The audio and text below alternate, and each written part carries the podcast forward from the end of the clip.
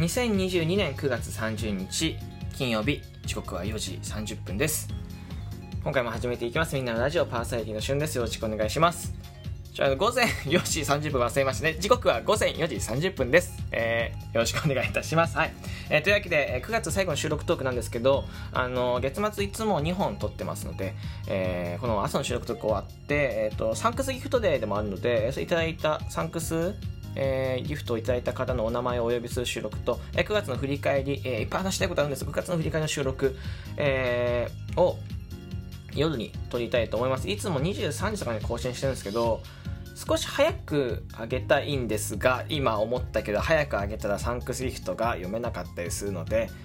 えーまあ、9月の振り返り、まあ、いつも通りライブ配信が終わり次第、えー、あげたいと思います。で、えー、サンクギフトのお名前呼び、サンクスギフトいただいた方、スーパーサンクスいただいた方、すべて提供読み、最後にさせていただいてるんですけど、えー、まあ僕からのサンクスギフトということでお名前をお呼びさせていただいてるんですけど、うんと、ライブ配信までのに締め切りたい。これ収録トークが終わった後で収録トークでいただけたりするんですけど、どうしても間に合わないので、ライブ配信まででお願いいたします。よろしくお願いします。だから、あの、よかったら、この収録聞いたらとか、朝とか夜とかライブ配信でサンクスギフト、もう10コインですからね、スーパーサンクスでも全然嬉しいです。あの、いただけるととっても嬉しいなと思います。よろしくお願いいたします。はい。で、まあ、北海道に行ってきたんです。えー、まあ昨日ライブ配信で真面目な話をしちゃったのでね、えー、まあ北海道の話あんまり共有できてなくて、まあ、北海道何しに行ったかっていうと野球を見に行ってきました、はい、僕北海道日本ハムファイターズってね、えー、球団が好きで、えー、大学生ぐらいから、えー、ハマったんです。僕野球にハマったの大学生でまだ3年4年とかなんです。ファン歴で言うと。そう。全然浅くてうんと、なんでファイターズが好きになったかという中田翔がいらっしゃって中田翔っていう選手知ってますかね？まあここ最近だとこう暴行事件とか有名になりましたけど有名というかまあ結構メディアに出ましたけど、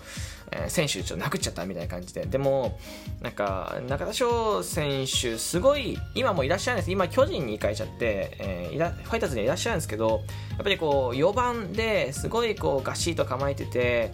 うんなんかこうやるときはやる男っていう感じがしてで一面では後輩を可愛がる、えー、可愛い先輩だったりとかパパだったりっていう一面があってねすごいこうギャップとかそういう選手の姿を見てすごいねこうかっこいいなと思ってそこから、えー、ちょっと野球勉強していこうとか興味持とうっていうのでハマってってでやっぱり、えー、翔さんがいらっしゃったところでファイターズにハマったんですけど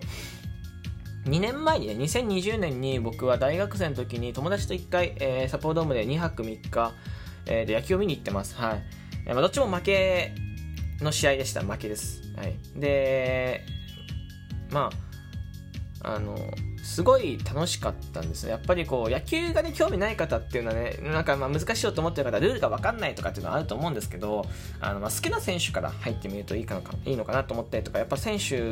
にもですね、いろんな、まあ、性格あったりとか、特性があったりとかね、それこそイケメンの選手とかいたりするので、えー、いろんなね、入りがあると思います。はい。で、なんか、僕がね、その、初めて札幌でも野球を見た時に、なんか、野球自体は福岡とかで見てたんですけど、いやすごいこう感動したというか、やっぱり好きなチームの、えー、地元あいや、好きなチーム、いわゆるそこのね、北海道で、えー、地元でね、で、えっ、と、まあ、札幌ドームっていう、えー、本拠地で見る野球っていうのは、すごいこう、ファンも多いし、ファイターズのファンも多くて、えー、どこに行ってもファイターズがあって、すごい楽しい空間で、いわゆるなんかこう、夢の世界に来たみたいな感じだったんです。で、この感覚が忘れられなくて、やっぱりもう一回行きたいな、もう一回行きたいで、もう一回さ、えー、ファイターで、えー、翔さん見たいなと思ってたんですけど、まあ、行こう行こうとしてるうちに、えー、翔さんは、えー、ね、移籍しちゃいましたし、えー、なだったらね、えー、実は9月28日で、えー、サポードームで野球目の最後なんです。最後ということで、えー、結果的に3回しか行けなかったですけど、すごい良かった。うん。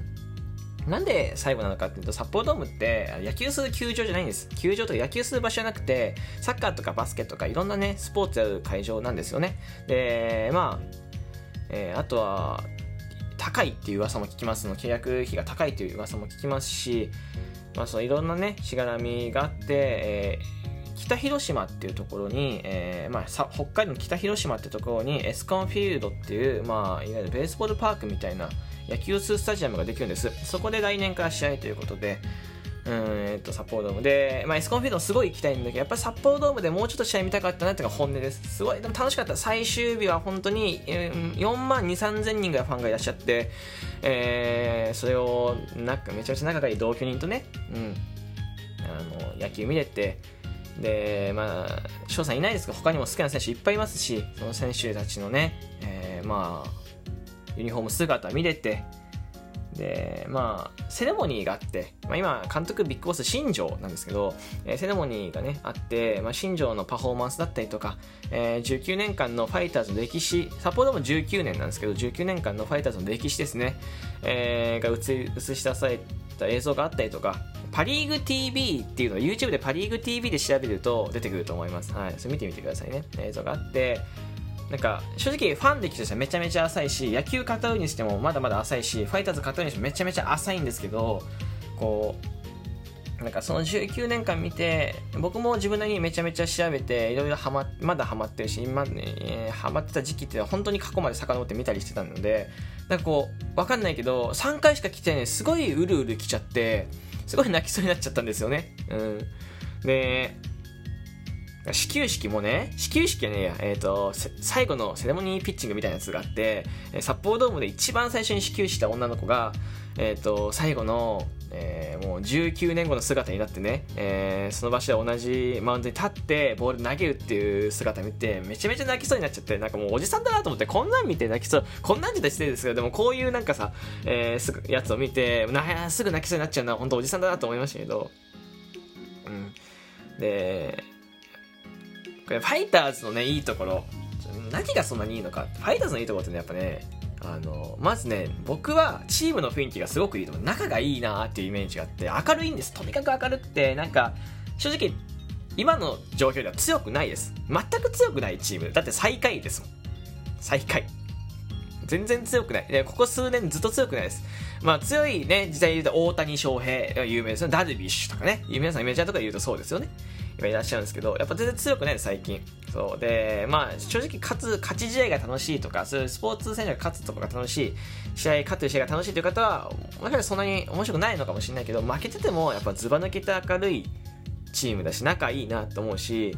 うんあとはその、まあ、キツネダンスって結構有名ですよねキツネダンス、まあ、バツイッターとかバズってますしこう歌謡祭みたいなやつでも出てたりとかするし、まあ、キツネダンスとか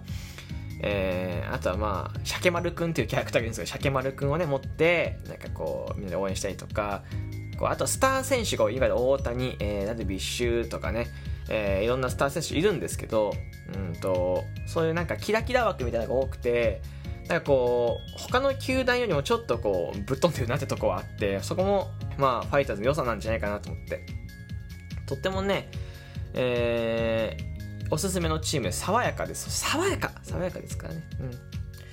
いやこれだからみんなには野球を知ってる人はファイターズいいチームだよねっていう感想だと思うしあんま分かんない人はファイターズそんなにいいのかなって思うんですけどもしねもし野球興味なくてでまあどの球なんか見たらいいかなとか分かんないとかいう人がいてでまあしゅんくんの配信全然好きだよみたいな方がいてうん、えー、そういう方はですねぜひねえー、ファイターズからちょっと見てもらったら嬉しいなと思います。一緒にファイターズ応援しませんか？ね。あのー、応援っていうか、まあ、好きな選手を追うでもいいと思う。いわゆるアイドルみたいな追っかけになってもいいと思うし、そうそう。えー、ぜひね。で、来年エスコンフィールドになります。エスコンフィールドっていう、まあ、いわゆる新しい球場になりますけど、えー、行きたいなと思ってます。一発目はいけないけど、一発目は絶対に行けないだろうから、まあ、なんかね、3万5、6千人で1万人が収容か収容数少ないんですけど、でもすごい全面ガラス張りで、えー、開閉式の屋根があってでモニターがあって小さい子供がね来ても遊べるようなねなんか遊具があったりとかすごい本当にエスコンフィーエスコンフィールド北海道エスコンフィールド北海道調べてみると分かると思いますぜひね、えー、調べてみてほしいなと思いますはいでまあもしね来年僕、まあ僕、行こうと思ってます。100行こうと思ってるんですけど、まあタイミング合えばね、もしかしたら僕が北海道で会えるかもしれないですね。うん。まあぜひね、えー、見ていただければと思います。で野球はね、えー、面白いスポーツというか、えー、すごい元気がもらえるスポーツだし新庄がね言っててすごい悔しい思いをしていろんな人にいろんなことを言われて初めての監督で悔しい思いをしたと。うんまあ今成績から見てもそうだしまあでも監督1年目ってそうだと思うしでチーム自体が若いっていうのはあるんです。他のチームはやっぱ若者が多いのもあるんですけど。